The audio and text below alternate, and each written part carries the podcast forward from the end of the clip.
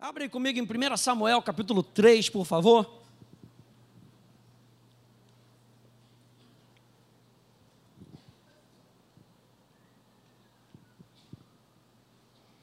Eu quero falar um pouquinho sobre o nosso chamado. 1 Samuel capítulo 3. Quantos aí entendem nessa manhã que eu e você somos chamados por Deus?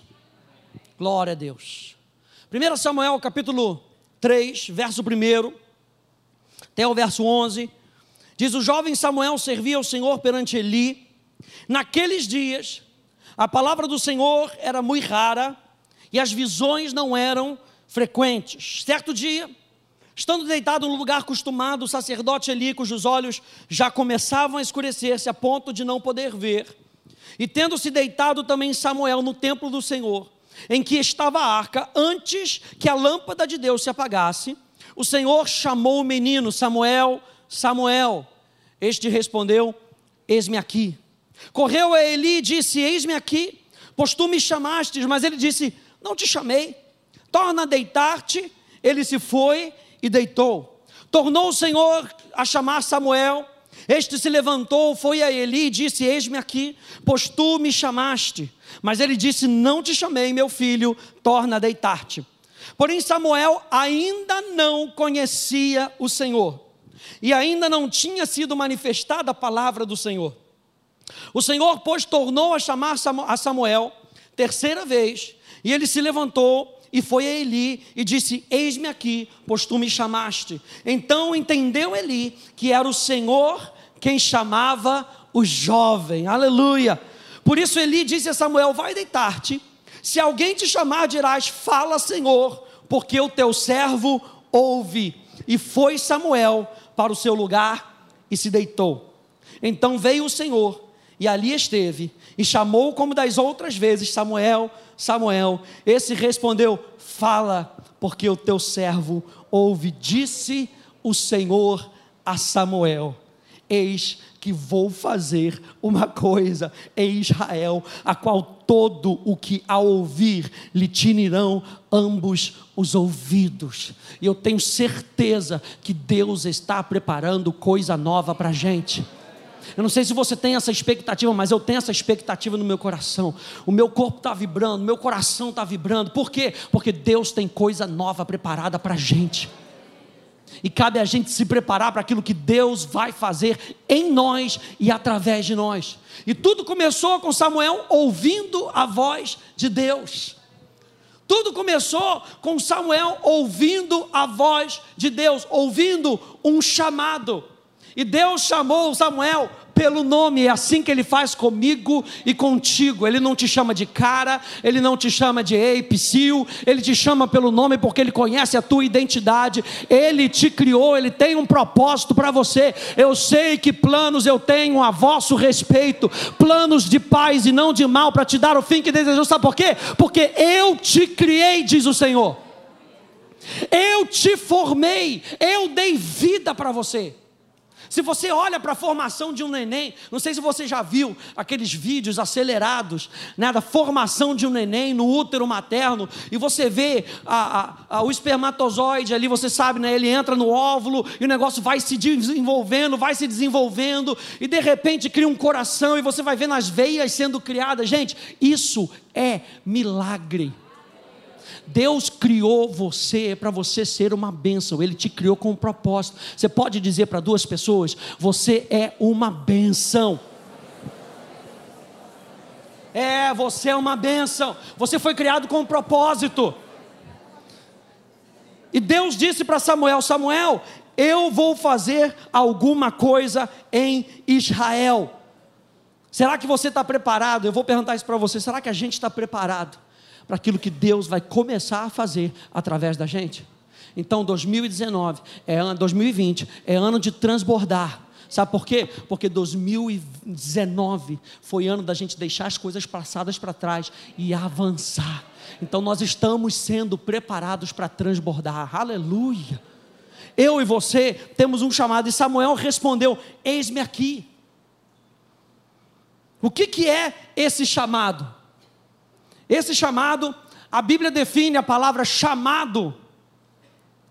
A palavra chamado é muito usada fazendo referência à iniciativa divina em levar pessoas a Cristo e a participarem da sua obra redentora no mundo. O que, que Deus está fazendo? Ele está conduzindo pessoas a Cristo, e quando elas encontram o seu lugar em Cristo, elas encontram o seu propósito de vida.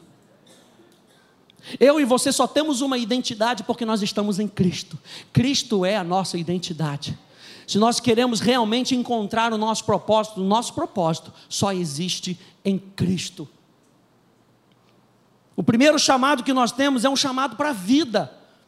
Quando Cristo nos chama, Ele nos chama para a vida. Eu vos dei vida, estando vós mortos nos vossos delitos e pecados. A primeira coisa que Deus faz para a gente é nos dar vida, e não é qualquer tipo de vida, é vida sobrenatural. Eu e você temos vida sobrenatural dentro da gente, porque o propósito que nós temos é sobrenatural. É sobrenatural. Você pode ter talentos naturais, você pode trabalhar no mundo secular, mas o seu propósito não é natural, o seu propósito é sobrenatural. Quando você começa a perceber isso no seu espírito, você consegue entender que a sua vida se torna algo maior do que a sua segunda a sexta-feira, batendo o seu crachá, no seu trabalho. É muito maior do que. A vida é muito maior do que isso. Sabe por quê? Porque eu e você somos de cima. Jesus disse isso, quando Jesus disse eu sou de cima e não de baixo, ele estava dizendo: o meu propósito é do céu e não da terra. O meu objetivo vem do Pai e não vem das coisas desse mundo. Você está entendendo que o seu objetivo de vida vem do Pai? O filho buscava a sua missão no Pai.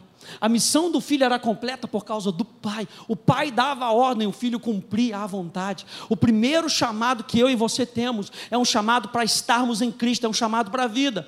E o segundo chamado, então, é para nós participarmos. Essa participação engloba tudo o que é necessário para fazer do mundo o que Deus originalmente planejou. Para fazer da sua casa o que Deus originalmente planejou. Para fazer do seu trabalho o que Deus originalmente planejou. Se Deus colocou você nesse trabalho, é porque Ele tem um objetivo com você lá. Deus tem um objetivo com você lá, sabe por quê? Porque quando você está e você carrega a presença de Deus, Deus está naquele lugar. Então não é oposição, não é gente falando mal de você, não é gente fazendo coisas contra você, porque maior é aquele que está em nós, e eu estou aqui com o objetivo. Se Deus me colocou aqui, só Deus me tira, aleluia. Se Ele abriu a porta, ninguém fecha. Se Ele fechou a porta, é uma oportunidade para a gente começar a perceber qual é a próxima porta que Ele vai abrir, porque Deus tem. Ai, gente, quando Deus abre porta é porque Ele tem um objetivo. Deus não faz nada sem objetivo. Deus não fala nada sem objetivo. Por isso que quando nós pregamos, nós temos uma seriedade, porque Deus não fala nada sem objetivo. E quando você está ouvindo a palavra de Deus, eu quero dizer para você: Deus não fala nada sem objetivo. A chamada de Jesus para as nossas vidas é: vamos participar daquilo que Deus quer fazer nesse mundo. Eu creio nisso. É por isso que Mateus 22, verso 14 diz que muitos são chamados, mas poucos são escolhidos. Porque o nosso chamado é servir. Eu botei uma citação de um autor americano chamado Hudson Taylor, e olha só, entenda o que ele quer dizer. Ele diz assim: ninguém precisa de um chamado para fazer missões, mas apenas um chamado para permanecer. Salmo 24 diz: Quem subirá ao monte do Senhor? Quem permanecerá? Porque realmente a pessoa que tem o chamado, ela permanece. Ela permanece. A gente pode chegar aqui, fazer um apelo, e você ficar emocionado, e mostrar foto, e mostrar vídeo, e fazer aquilo, e você se emocionar e fazer na emoção. E claro que a nossa vida envolve uma vida emocional. Mas nós não somos dirigidos por emoção, nós somos dirigidos pelo Espírito. E aqueles que são dirigidos pelo Espírito permanecem naquilo que Deus está chamando. Ei, podem vir ventos, podem vir palavras contrárias, podem vir dias difíceis. Eu sei que eu fui chamado para fazer isso. Daqui eu não saio, daqui ninguém me tira. Deus vai ser o meu sustento. Deus vai ser o meu sustento. Eu creio que o Senhor é o meu pastor. Aquele que tem chamado tem palavra dentro do coração e se segura segura com essa palavra durante o dia mal. Não é uma crise que vai nos desestabilizar com a certeza que nós temos no nosso coração. É por isso que nós precisamos de firmes fundamentos quando nós estamos falando de chamado, porque o firme fundamento nos sustenta no dia mal.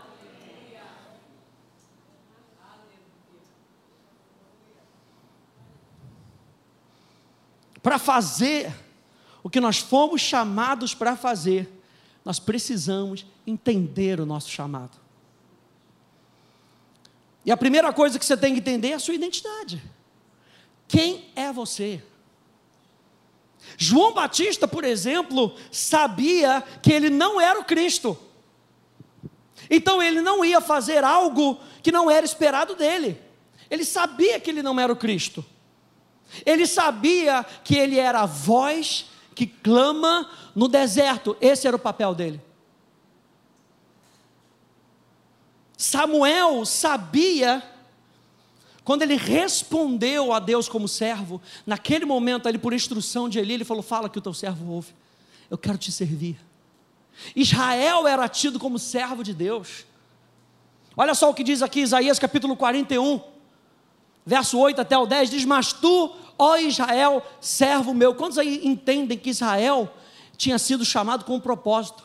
Para ser sacerdócio entre as nações, para ser representante de Deus para todas as nações.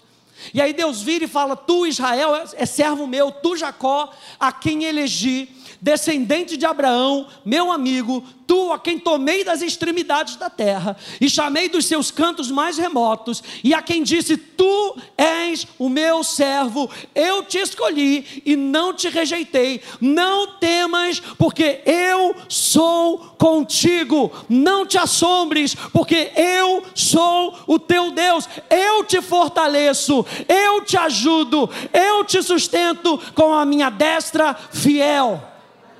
Uau! Isso nos motiva a saber a nossa identidade, saber que nós somos servos de Deus.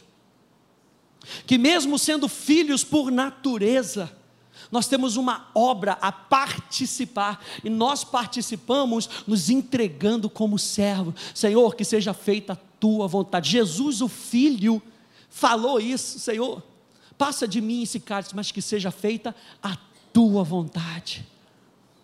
Samuel falou isso, Senhor, fala que o teu servo ouve. A palavra ouvir ali, chamar, é uma disposição para participar.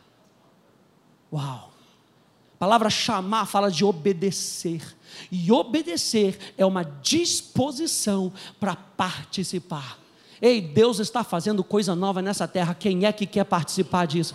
Eu não quero ficar como um mical do outro lado da janela, olhando quem está participando, criticando quem está participando, resmungando porque o outro está participando, e não é da maneira como eu achei, e não é da maneira como eu quis. E Davi está lá dançando na presença do Senhor, trazendo a arca como objetivo que Deus tinha plantado no coração dele, e vem Mical e tenta minar isso no coração de Davi. Veja que ridículo você fazendo isso.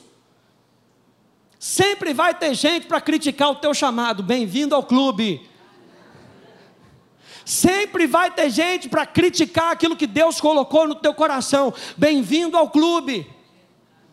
Mas a gente que fica do outro lado da janela, olhando e não participa. Chamou Davi de ridículo. Você está aí nesse negócio de ridículo. Você é rei, você tinha que estar na pompa. Mas Davi não estava se importando com isso. Davi estava se importando com a presença. A arca de Deus estava voltando. O objetivo da adoração estava sendo cumprido. E eis Davi vira para ele e fala: Eu ainda quero me fazer mais ridículo.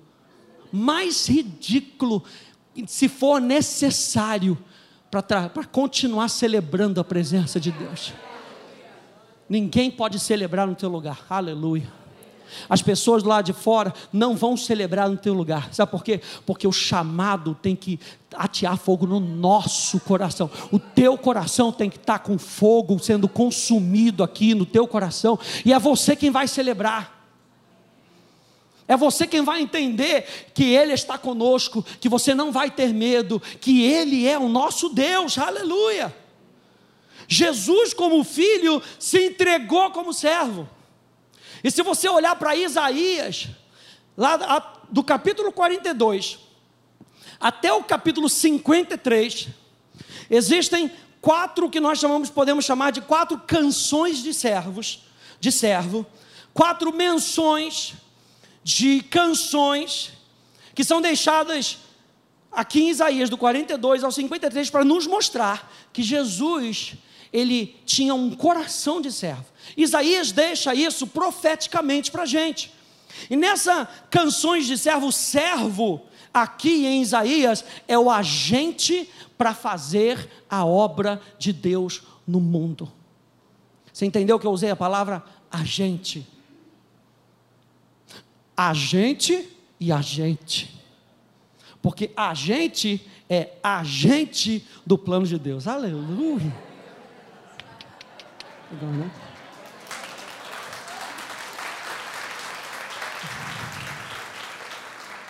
Eu e você somos chamados para sermos embaixador. Gente, olha para o embaixador do teu lado, aleluia. Tem respeito com o embaixador que está do teu lado, aleluia. Ele está levando a palavra de Deus, ele está levando transformação para o mundo. Eu e você somos embaixadores desse reino, reino de Deus. O reino de Deus é o governo de Deus através de mim e de você, é a vontade de Deus através de mim e de você. E por falar no governo de Deus, eu estou falando que o reino dele, o trono dele está sendo estabelecido aonde quer que você saiba que você vai como embaixador. Onde quer que você planta os teus pés, ali é terreno santo. O nosso trabalho é perceber isso, colocar o trono de Deus. E como é que a gente coloca o trono de Deus? Salmo vai dizer com nossos louvores, estou falando com as nossas músicas, estou falando com uma vida de louvor, uma vida de gratidão. Quando a gente começa a apontar para Ele, oh, a situação está aqui, tentando comer a gente vivo está aqui tentando chamar a nossa atenção. Quando você coloca a sua atenção nele, Senhor, mas tu és maior, Senhor, mas não tem doença, não tem enfermidade que seja maior do que o teu poder, Senhor, eu te exalto, eu te. Ei, o trono dele está sendo colocado, e quando o trono dele está sendo colocado, ele senta, e quando ele senta, ele julga, quando ele senta, ele reina. Quando ele senta, ele governa. Ele governa através de decretos, aleluia, através da sua palavra. E quando nós estamos ali com a presença de Deus e colocamos o trono dele, gente, o inferno tem que dobrar os seus joelhos. A arca de Deus foi parar lá nos, nos, nos ah, no acampamento dos filisteus lá, e foi lá, ficou lá, e Dagon teve que se dobrar. A pessoa não estava entendendo o que está acontecendo. O que está acontecendo? Primeiro ela cai. Ih, deve ter sido alguma criança, veio brincar aqui, coisa tal. A imagem caiu. No segundo apareceu de cabeça quebrada. Sabe por quê? Porque nenhum inimigo é páreo para a presença de Deus. Eu e você estamos nessa para vencer. Sabe por quê? Porque maior é aquele que está conosco do que aquele que está no mundo. Eu quero te motivar nessa manhã a você dizer para Jesus: Eis-me aqui, aqui está o teu servo. Eu falei para você dessas canções de servo, Isaías 42, por exemplo, do verso 1 ao verso, verso 4, mostra a chamada do servo. E diz aqui, Isaías 42, diz: Eis aqui o meu servo, falando de Jesus, a quem eu sustenho o meu escolhido, em quem a minha alma se compraz, pus sobre ele o meu espírito, e ele promulgará o direito para os gentios. A segunda canção fala da missão do servo, está lá em Isaías capítulo 49. Ouve-me, terras do mar, e vós, povos de longe, escutai. O Senhor me chamou desde o meu nascimento, Desde o ventre da minha mãe fez menção do meu nome, fez a minha boca como uma espada aguda, na sombra da sua mão me escondeu, fez-me como uma flecha polida e me guardou na sua aljava e me disse: Tu és o meu servo, és Israel, por quem hei de ser glorificado. Jesus sabia da sua missão. Jesus não chegou assim do nada. Quando ele foi ler os livros da lei, ele entendeu qual era a sua missão. A sua missão era ser servo dos propósitos do Pai. Na terceira canção, Isaías 50, apesar de não usar a palavra servo, a palavra usada ali é discípulo, define a obra e a fé do servo. A quarta canção, fala do servo sofredor, está lá em Isaías, 40, Isaías 52 até Isaías 53, que nos fala do sofrimento em favor de um povo para redimi-los dos seus pecados e dos seus sofrimentos. Jesus sabia muito bem que ele haveria de sofrer para que ele pudesse redimir um povo dos seus pecados e dos seus sofrimentos. Jesus sabia qual era a sua identidade, ele era servo de Deus. E a segunda coisa que nós temos que conhecer, nós precisamos conhecer a nossa missão. Todos nós, então, somos chamados para participar. Cada um de nós somos chamados a participar. Se você nasceu de novo, você sabe que você nasceu de novo, levanta uma das suas mãos, diga: Eu nasci de novo. Diga: Eu nasci do alto. Você tem uma missão em Cristo Jesus.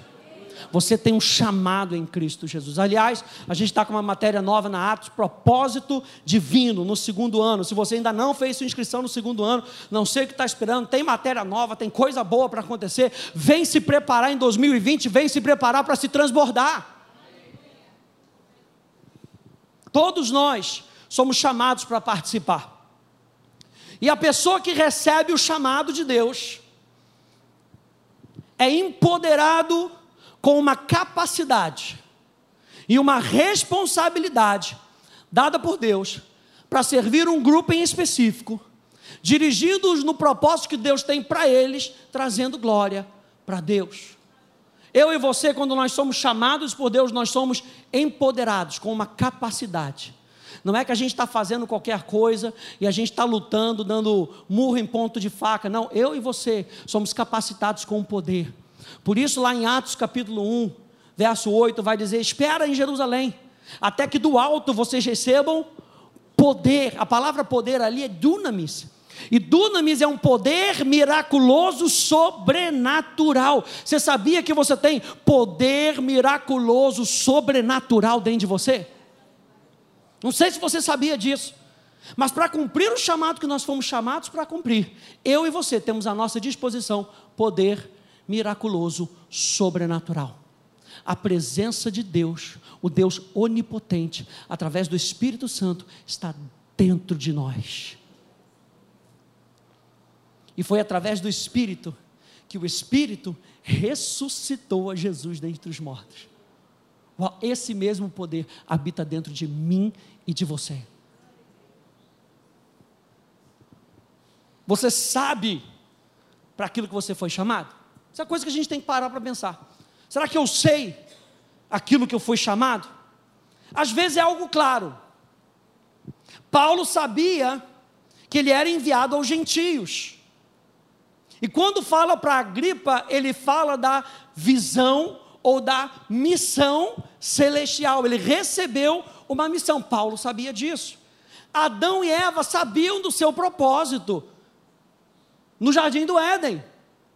Deus tinha dado um propósito para eles. Noé sabia que ele tinha que construir a arca. Moisés sabia que ele estava sendo chamado para ser o libertador de Israel. Ele sabia, por que, que ele sabia? Algo claro que Deus havia falado para eles. E muitas vezes nós temos essa claridade no nosso coração. Há algo dentro de nós. Eu, quando era pequeno, eu sabia que eu queria ser pastor, eu sabia. Era algo que era no meu coração, minha brincadeira, culto. Aleluia, glória a Deus. Já brinquei muito de culto, já batizei muito meu tio na Lagoa de Araruama, aleluia. Eu, era algo que tinha dentro de, eu sabia daquilo. Noé sabia, Paulo sabia, talvez você não saiba, mas uma coisa você tem que saber: eu e você, nós fomos chamados para participar e para servir. Aí começa o espectro da nossa percepção. Pastor, eu ainda não tenho muito claro o que, que eu fui chamado para fazer no reino de Deus. Uma coisa você tem que ter certeza: eu fui chamado para participar, eu fui chamado para servir. E primeiro, eu digo para você que a sua igreja local é um ótimo lugar para você reconhecer e desenvolver o seu dom. Sua igreja local é um ótimo, vou dizer de novo, sua igreja local é um ótimo lugar para você reconhecer e desenvolver. Vou falar só mais uma vez: sua igreja local, aquele que tem ouvidos ouça, é um ótimo lugar. Diga, é ótimo. É maravilhoso. É um ótimo lugar para você desenvolver o seu dom. Talvez seja na área de música, tem muita gente, gente. O chamado, quando a gente percebe o chamado é um negócio tão grande que pastor não precisa ficar fazendo anúncio de púlpito para ficar pedindo, por favor, vem alguém ajudar na Cada Kids. Por favor, que os músicos apareçam. Se você sabe que é seu chamado, se você sabe que é seu chamado, o que que você está fazendo escondido? Aleluia. A nossa chamada é uma chamada para participar. Alguém, alguém diga participar. Você sabia que toda célula no seu corpo está participando? Toda ela sem exceção. A célula que não participa, ela acaba sendo tirada do contexto.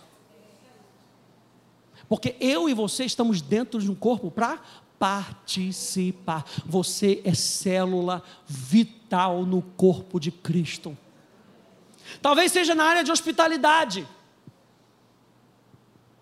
Abrir porta. Você não sabe que talvez seja uma das áreas mais críticas. Porque é muitas vezes a, o, o lugar de contato com as pessoas.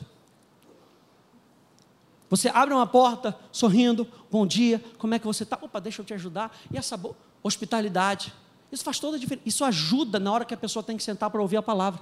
Porque se ela é mal recebida, ela já vai sentar, daqui eu não volto. O pastor está pregando, e o couro está comendo, e o fogo está descendo, aleluia, o vento está soprando, aleluia. E a pessoa está sentando, não volto mais nessa igreja, poxa, nem me, nem me ajudaram na hora de abrir a porta, e nem me deu um sorriso, nem me deu a paz do Senhor, e nem apertou minha mão. Ei, quando a gente tá, é chamado para participar, é uma coisa que Deus falou no meu coração. Eu falo muito para os músicos. Eu e você somos chamados para facilitar. Então vamos nos treinar para facilitar. Eu falo para os músicos: para que, que a gente ensaia?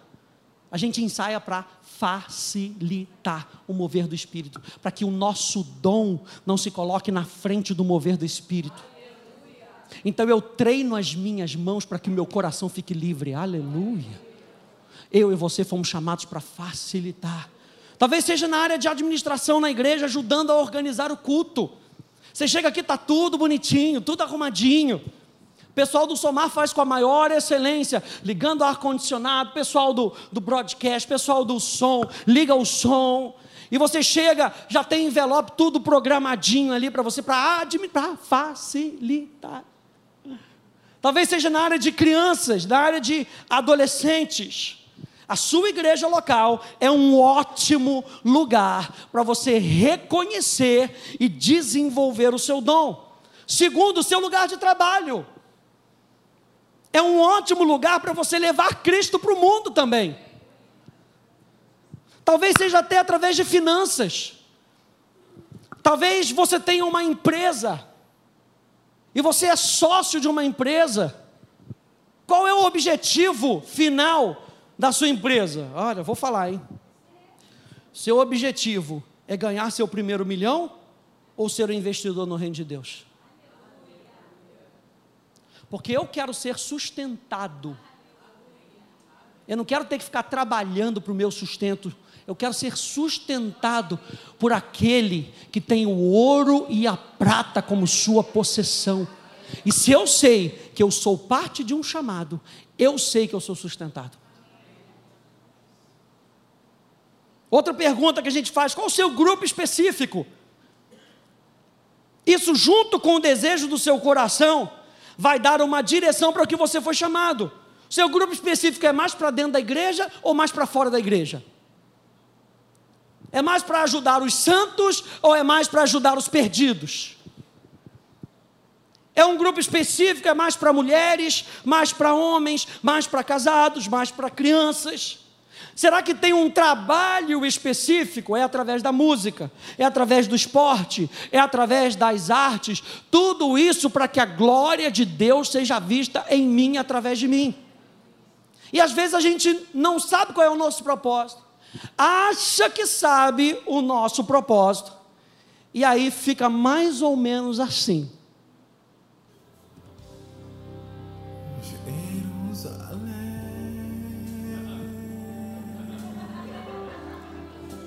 Jerusalém.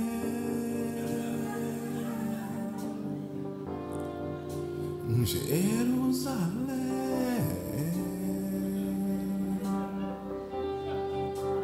Jerusalém.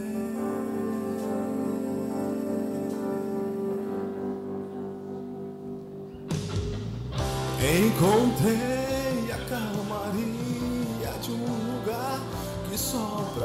vento da paz, bem junto às águas tranquilas. Sou estrangeiro. Quando você treina, você sabe qual é o seu chamado, e você treina, é mais ou menos assim que você deveria aparecer.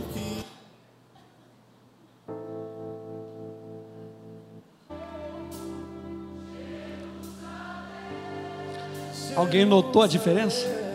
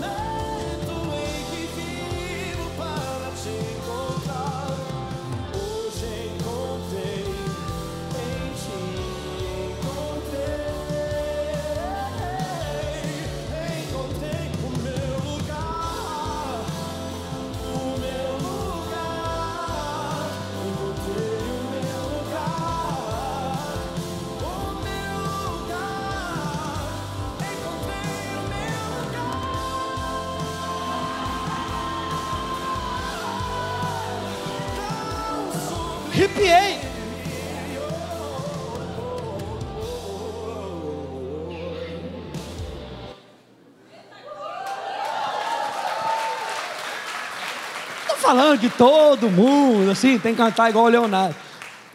O Jederson, que é do primeiro, primeiro filme, ele não é cantor, ele é poeta.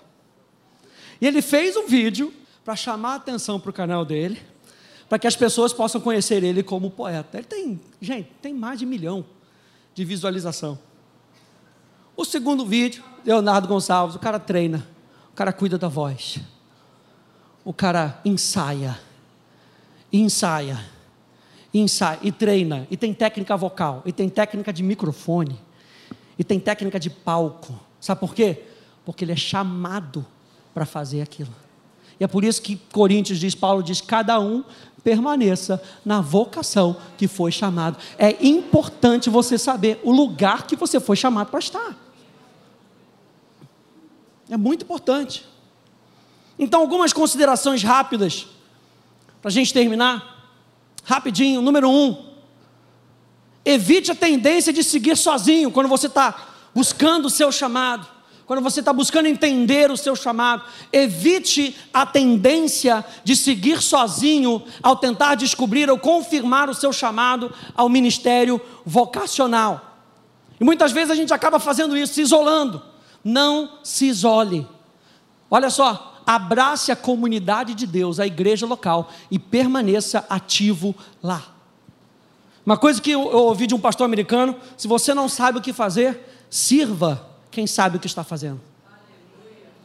Sirva, porque quando a gente vai servindo, Deus vai moldando a gente e a gente vai encontrando aquilo que nós fomos chamados para fazer.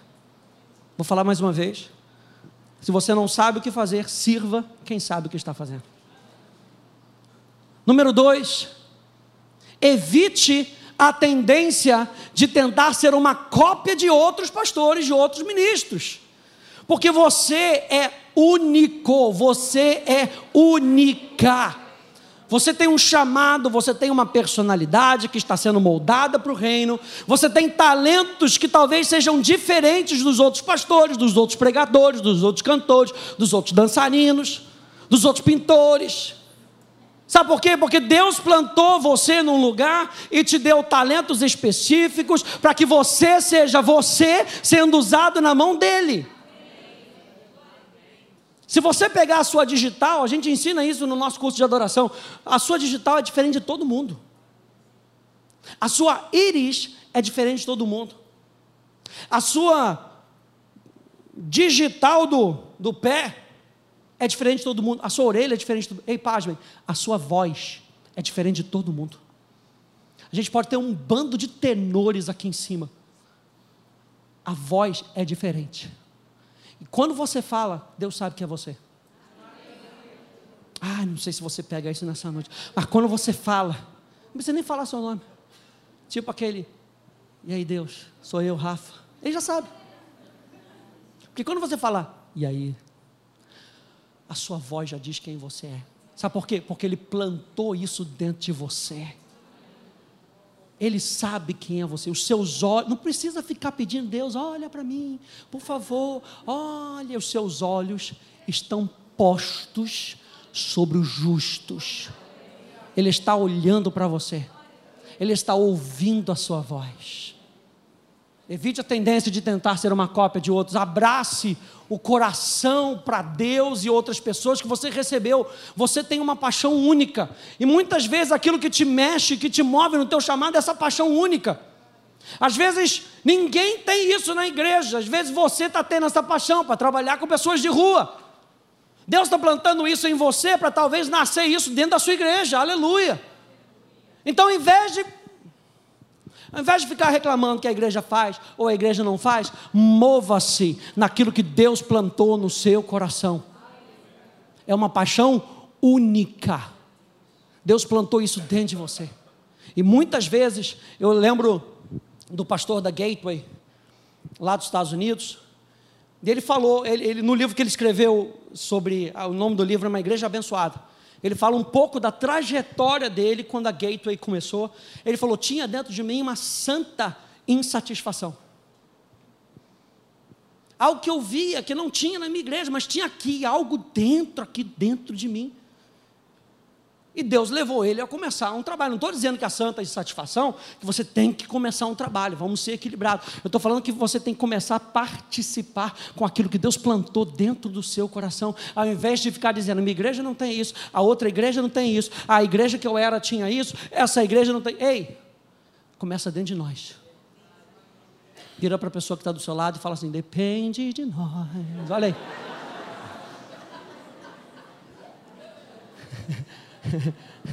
Depende de mim e de você. E não tem velho, não tem criança. Tem criança aqui, gente, que já sabe qual é o seu propósito. Tem adolescente aqui que já sabe qual é o seu propósito.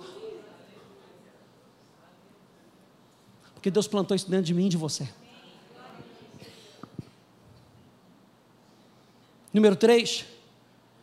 Evite a suposição de que o seu sonho pessoal é sinônimo do chamado de Deus para a sua vida. Às vezes você tem um sonho que você tem que pesquisar para saber se aquele sonho é realmente chamado. Eu conheço gente que o sonho deles é viajar pelo mundo. Isso não faz dele missionário. Senão, eu e a Polly, a gente ia ser missionário na Disney, aleluia.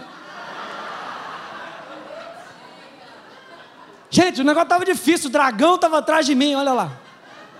Aí ninguém está olhando, está só olhando para a Polly, que é bonitona, aleluia. Glória a Deus. Hã? Evite a suposição de que o seu sonho pessoal talvez seja um sinônimo. Gente, entrega nas mãos de Deus. Deixe Ele conduzir.